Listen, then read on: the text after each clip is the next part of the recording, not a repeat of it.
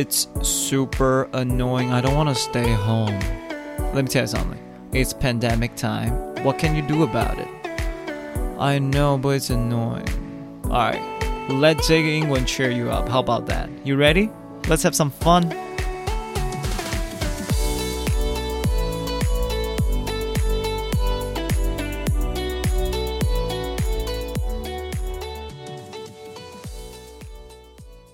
各位听众朋友们，大家好，欢迎收听这个英文，我是 Jack。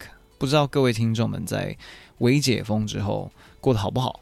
希望是呃为好，对为为棒，对记得为注射疫苗啊，对不要偷别人的梗，那么多为真的是不知道大家有没有看那个影片？只是还没有看的人可以去查一下微解封的影片，非常好笑。好，今天呢进入主题之前。呃，我有个好朋友，他叫也叫 Jack，对他说要跟大家分享一个故事哦。唉，实在不知道他的故事有什么这么重要的，但是那就让这位 Jack 上来跟能给我分享一下。如果他的故事真的很烂的话，我就把他踹下来。OK，Jack，let's go。Hi guys, quick story before you guys start. OK，I have a good friend, Marcus. Uh, he's a good person.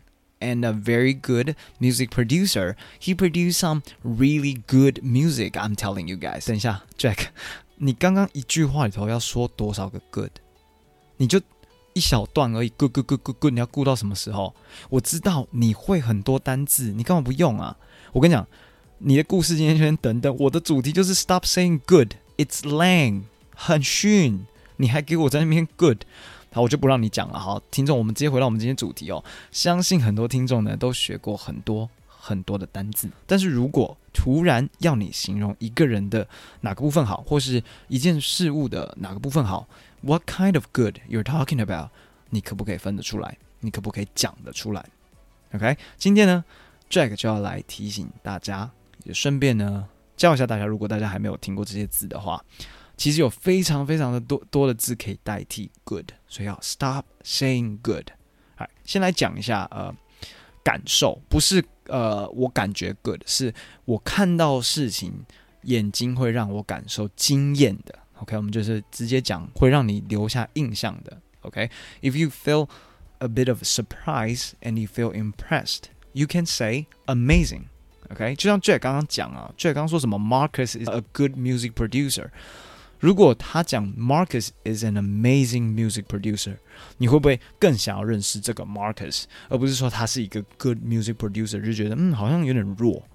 OK，那因为 Marcus 做的音乐会让你让 Jack 觉得眼睛为之一亮，他就可以说 amazing。OK，Marcus is an amazing music producer。这边再造另外一个句子哦，你可以说 Wow, she is an amazing language learner. She could speak five languages.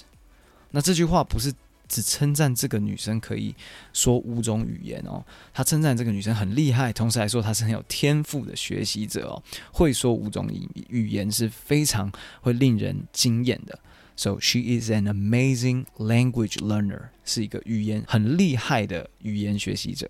OK，the other word for uh feeling im 呃 impressed 跟 surprise，你可以说 impressive，很简单，impressive 大家应该都听过。 那 impressive 就是一样，令人留下印象，令人赞叹，人事物全部都可以使用。OK，if you're feeling impressed，我可以称赞一下这个跳舞跳得很厉害的女生哦。Your dance performance was impressive。OK，不要只会说 your your dance performance is good，但是很逊。OK，那这边再造另外一个句子，Sarah was very impressive in the interview。 OK，如果你面试别人，你觉得他做的非常非常好，让你留下了印象，你就可以这样说：Sarah was very impressive in the interview。OK，impressive 跟 amazing 这两个都是有点惊艳的感觉。那你如果只用 good，我就会觉得好像没有让我那么留下印象，或是就只是一个纯粹的好，或是我根本不知道你的好是在好什么点。OK，除了讲惊艳这个字以外呢，呃，我自己呢还。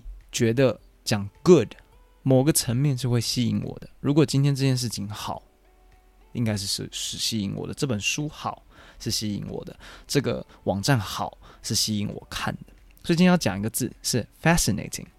fascinating 这个字呢偏向吸引，就是会让我吸住，对，让你让你感兴趣的东西。那一样可以形容人，可以形容事物。Jack 刚刚说，Marcus produce some really good music，对吧？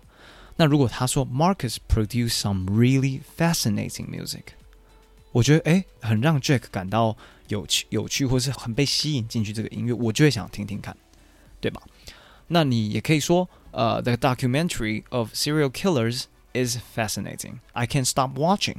你可以说连环杀手的纪录片 真的很吸引人，我无法停止继续看下去。呃，不管是任何事情，或是一个影片，或是一个人，让你感到兴趣，你想继续看下去，你都可以用 fascinating 来形容了。那我觉得用在人身上啊，呃，我会用接下来这个字 mesmerizing。OK，M E S M E R I Z I N G，mesmerizing。英文解释：If someone is mesmerizing, I would want to get to know that person more.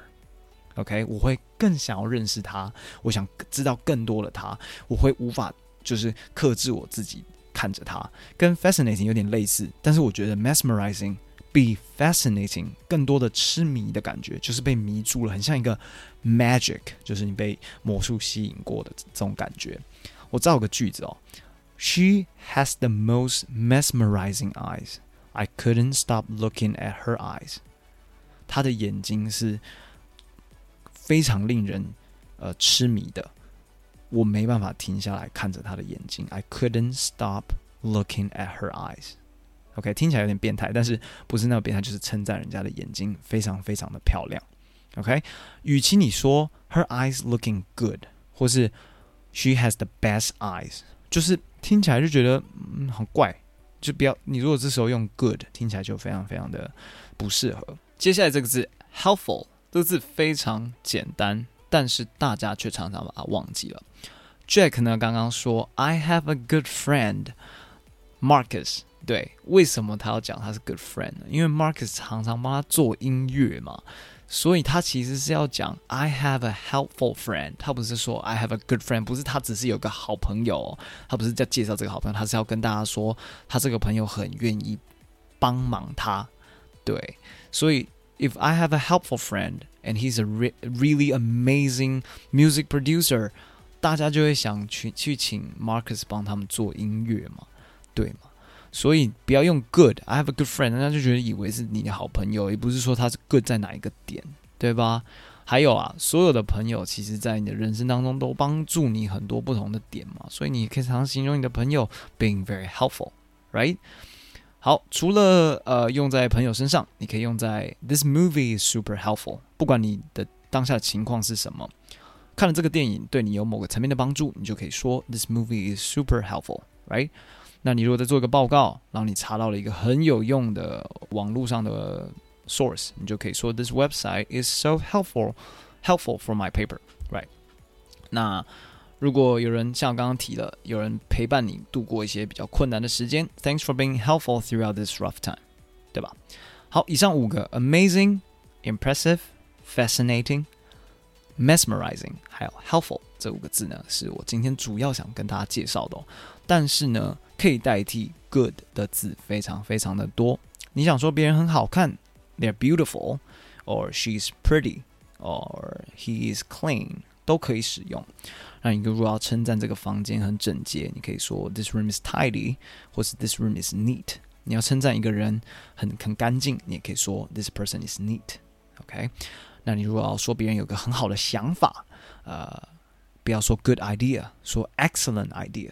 对吧？那如果有个非常非常比 good 再高上好好多个 level 的 good，你就可以说 this idea is great，OK，或是 this person is great，对吧？那你如果要说这个人有很正面的想法，不要说 good thought，要说 he has positive thought，对不对？ 那就比方说 good thought 到底是 negative 还是 positive？当然是 positive，对吧？不会搞错。所以记得大家多多。运用这些你有学过的字，在更 specific 的东西上面讲，不要只会用 good，像 Jack 刚刚那样一样，搞得我快发疯了。OK，好，希望今天介绍的所有单字对大家有帮助啦。如果你还没有订阅、留言、评论，你真的 not good，OK，not helpful，not beautiful。OK，你如果已经留言评论五星推报，还有帮我分享的，You are super amazing，真的 amazing and excellent。OK，今天节目就到这边，希望大家 stay healthy and I'll see you guys next time。